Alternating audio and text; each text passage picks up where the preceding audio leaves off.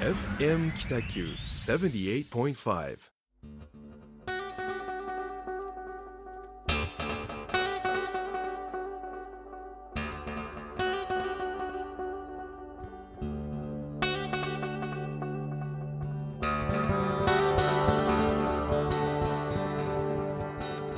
はい始まりましたホワイトスペース。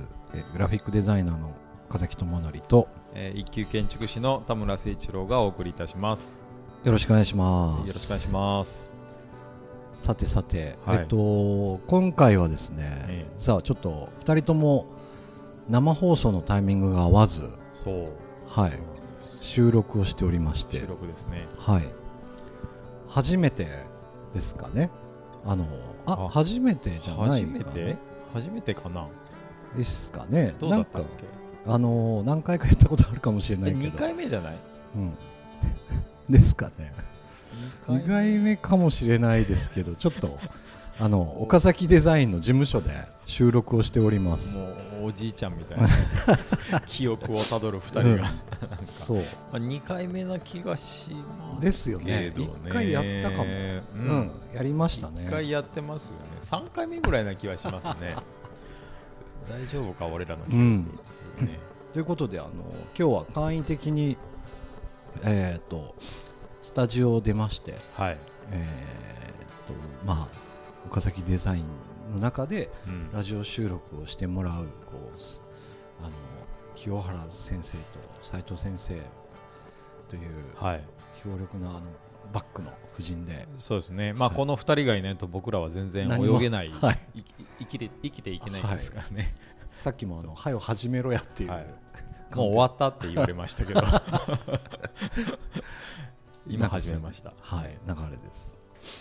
えっと1ヶ月ですね。あっという間でしたけど9月から10月？うん、どんな1ヶ月でしたでしょうか？そうですね、はい。えーっと、なんか9月、10月はですね、ちょっと私、すごく忙しい忙しくて、ううんーんと記憶が消えるぐらい忙しかっおおた感じですいいね。ことですね。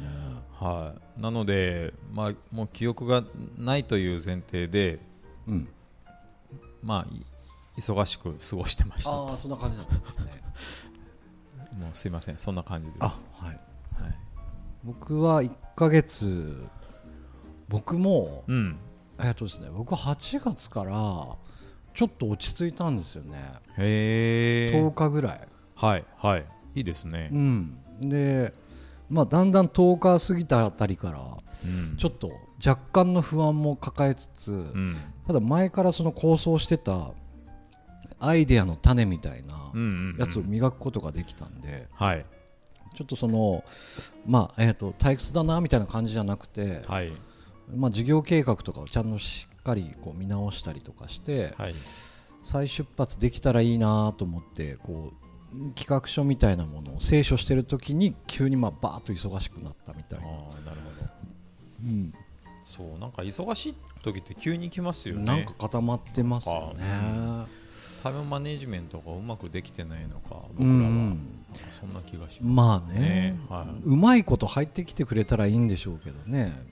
そうなんですよね、多分い今うちがですねその小倉昭和館さんやってて、はいはいはい。12月の,、はい。あのまあ、国際映画祭、ええ。北九州国際映画祭に向けて、うん。グランドオープンを合わせてるので、はい。要は、まあ、ケツカッチンなんですよ、はいはい。決まってるんですね。決まってるんですよ、うんうんでうん。そこに向けて今現場がむちゃくちゃ動いてるあのでーなんか現場打ち合わせがちょっと明日来れますかとかうん。明後日来れますかみたいな感じのがもうずーっと今繰り返されてる。なるほど。緊張感ありますね。緊張感あります。もう追いたくられてる感じがしててうん。なんかもうだから記憶に残らないしこうスケジュールにも残っていかないというか。なるほど。うん。いやあわかります。なんかその、あれなんかこれ終わったんかな終わってないんかなみたいな感じのこととか続きますよね。うんまあ追い込みの現場が続くとそんな雰囲気にはなりますよね、どうしても。なるほどですね。僕ねあの宮崎市に行ってきたんですよ。ああ、いいですね、宮崎僕も大好きです。よかったですね。えっ、と車でうん、片道5時間弱。そうね、そうはいかかる。うん東に、えーき東九州道で行ったんですけど疲れるでしょ？疲れるんですよ。一車線ですもんね。そう。時々二車線で追い越なしできるけどうん。その間がね神経使うんですよね、うですごく迷って、えー、と九州自動車道で行くか、うん。東九州か迷ったんですけど、んうん。ひぐえー、と九州自動車道だとこ、えー、と福岡そうそう熊本周りか、うん熊本経由ね。でそっちはそっちでいいんですけど、うん。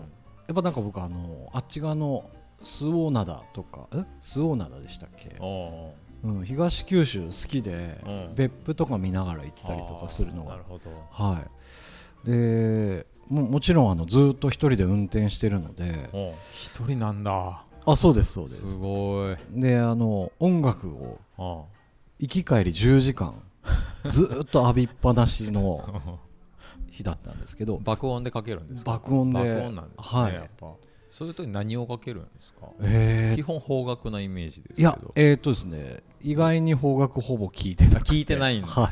へなんかあのロックバンド系とーかう、ん。パンクとか。あインディーズ？いやえー、っとまあなんかそのアメリカのなんか、うん。まあ有名じゃないところへとか。ー。幅広そう。とか昔の、うん。昔の。はい、人たちとか聞いて、でなんで宮崎行ったかっていうと,、うん。えー、と九州 ADC っていうチームがあるんですけど、それのあの、まあ、今言った通り、うん。宮崎ってうん。なかなか福岡に来るの大変なんで、大変ですね、うん。えーまあ、僕の中では九州の端っこだと思ってるんですよね。宮崎が。はい、はい。鹿児島1時間半で行けるじゃないですか。新幹線だからですね。そうそうん。で九州の中で、えー、と小倉から鹿児島行こうと思ったら意外に1時間半行けるんですけど、うんうん。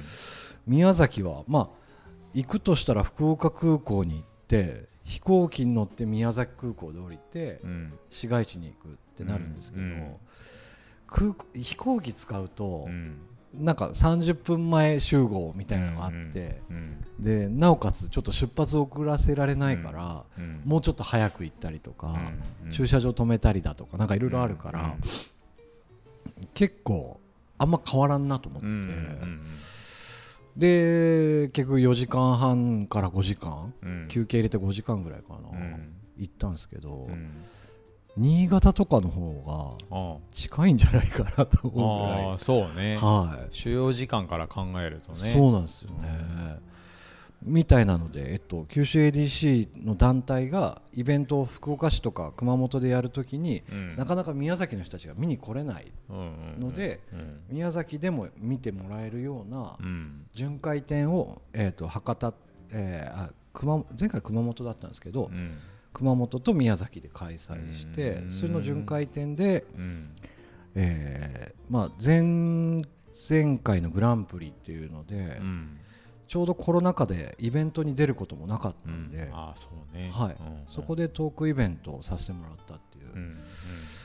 でまあそのイベント終わったら西立っていうところに行って、まあ、皆さん関係者とかで飲んでうん帰ったんですけど、うん宮崎はいいとこですね。うんいやー宮崎僕は大好きですいいですね。ねまあ九州全県本当大好きなんですけどうん。宮崎は食がやばいですね。ああ食いいですね。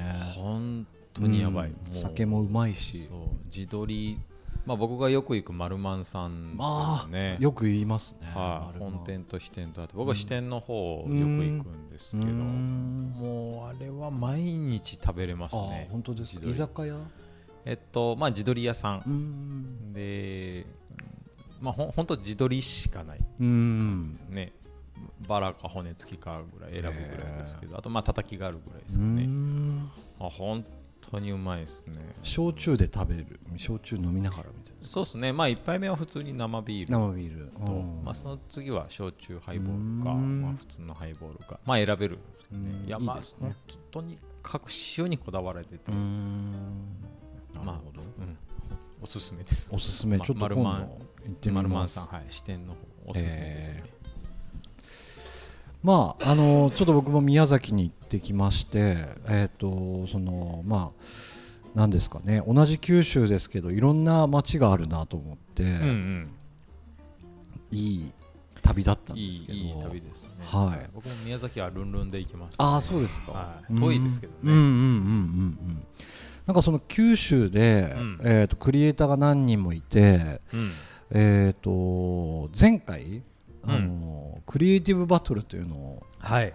させてもらってはい。これがね立ち見が出るぐらいの大盛況だったんですけど簡単に説明するとどんなイベントになるんです？かはい。えっ、とクリエイティブバトルはですね、はい。その地域の課題地域課題うんに対して、えーまあ、例えば北九州だったら北九州はい。のクリエイターが、あーまあ、選手として3人ないし5人はい。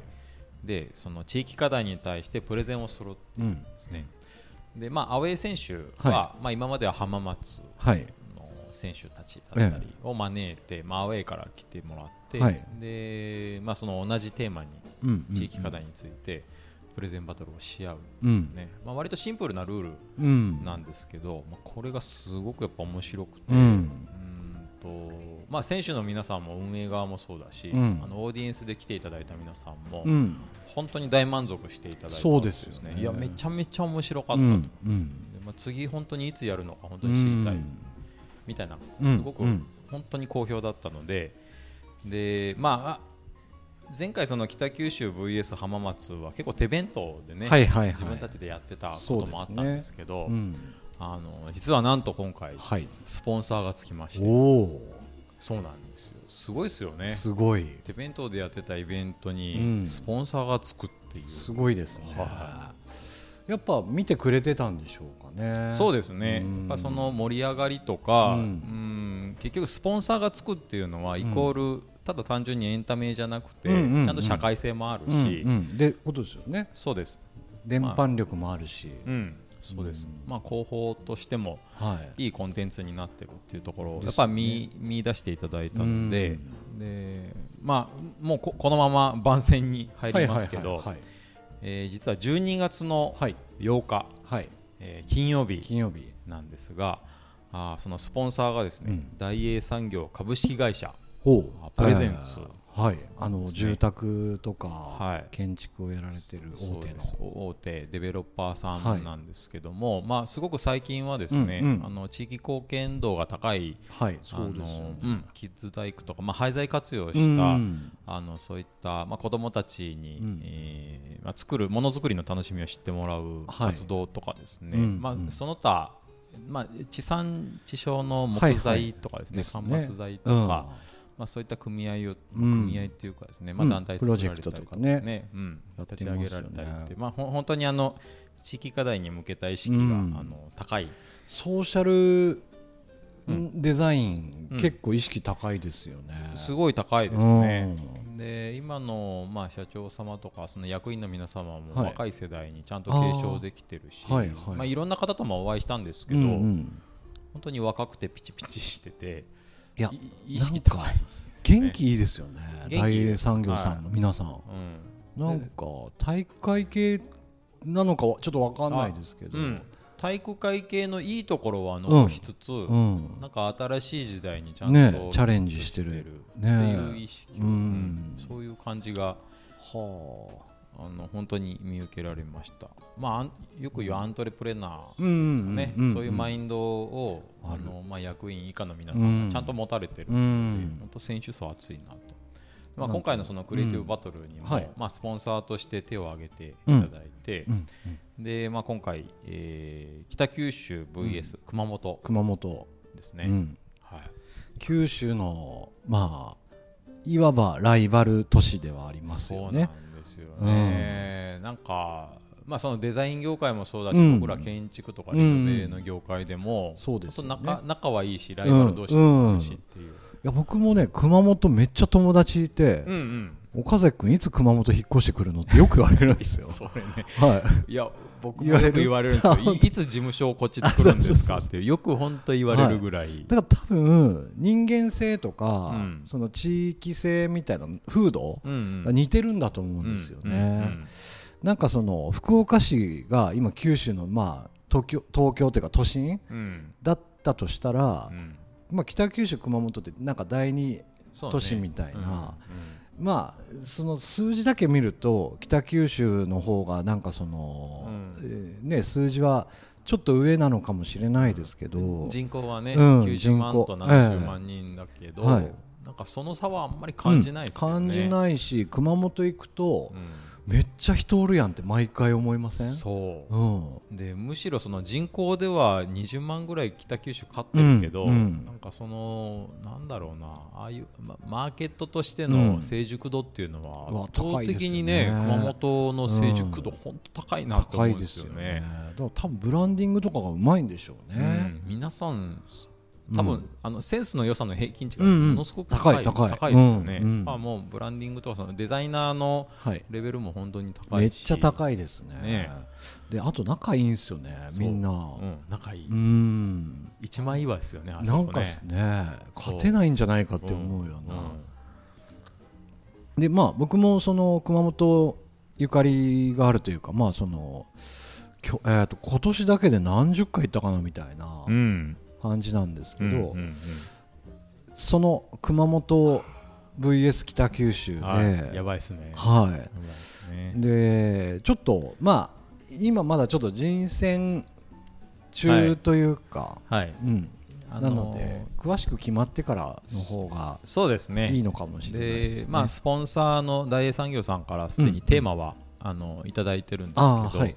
まあ、それに見合うそれぞれの選手をね、うん。今選出してる段階で、で、まあ、これ1か月前にはちゃんとリリースをするんで、うんうんうん。まあ、11月の8日8日頃。もしくは、うんはい7日ぐらいにはあのバーンとうん。出します。うんうんでですんで、まあ、ぜひこのラジオをお聞きの皆さんあの、はい。まあ、感染者はご、うん。先着50名っていうふうはいはい。に決めてます、まあ、会場のうん。キャパの問題もありますので先着50名だけ、うん。えー受け付けてますので、まあ、あのリリース後は皆さん、こぞって予約していただきたいなと。いやもう本当に大満足していただけるのはうん。もう私が保証いたしますので、はい、なるほど。本これはあれですか？オンライン配信とかは特にないんですあします。あオンライン配信は、はい、しますでまあアーカイブも残していくんですけど、うんうんうん。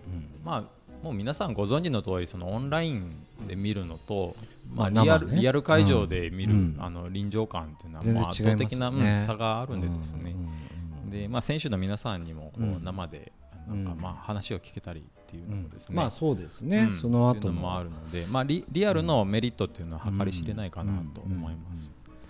確かに。はい。いやこれをね、あのーちゃんとスポンサードがあってで北九州熊本、うん。僕も大好きな熊本のうん。人たちとこうできるっていうのが嬉しいですよね。ね嬉しいですね、楽しみですね。うん。はぜひぜひ来ていただけたらと思います。い、はい、12月8日。12月8日の、まあ、18時半。半。会場、会場。えー19時開演と、うん場所は？ですね。場所はあのー馬借一丁目にあるタンガテーブルさうん。んで開催いたします、で、まあ、リリースと同時にその予約の申し込みフォームも、はい。あのもちろん準備してますので。そうなんですね。はい。まあ、詳細を見ていただいて、うん。まあお時間の合う方はぜひ、そうですはい予ね約をしていただきたいなと思います、前回ってすぐなんかも申し込みとか問い合わせ来てましたよね。えーっとあれはうん多分当日来てもいいようにはしてたけど、はい。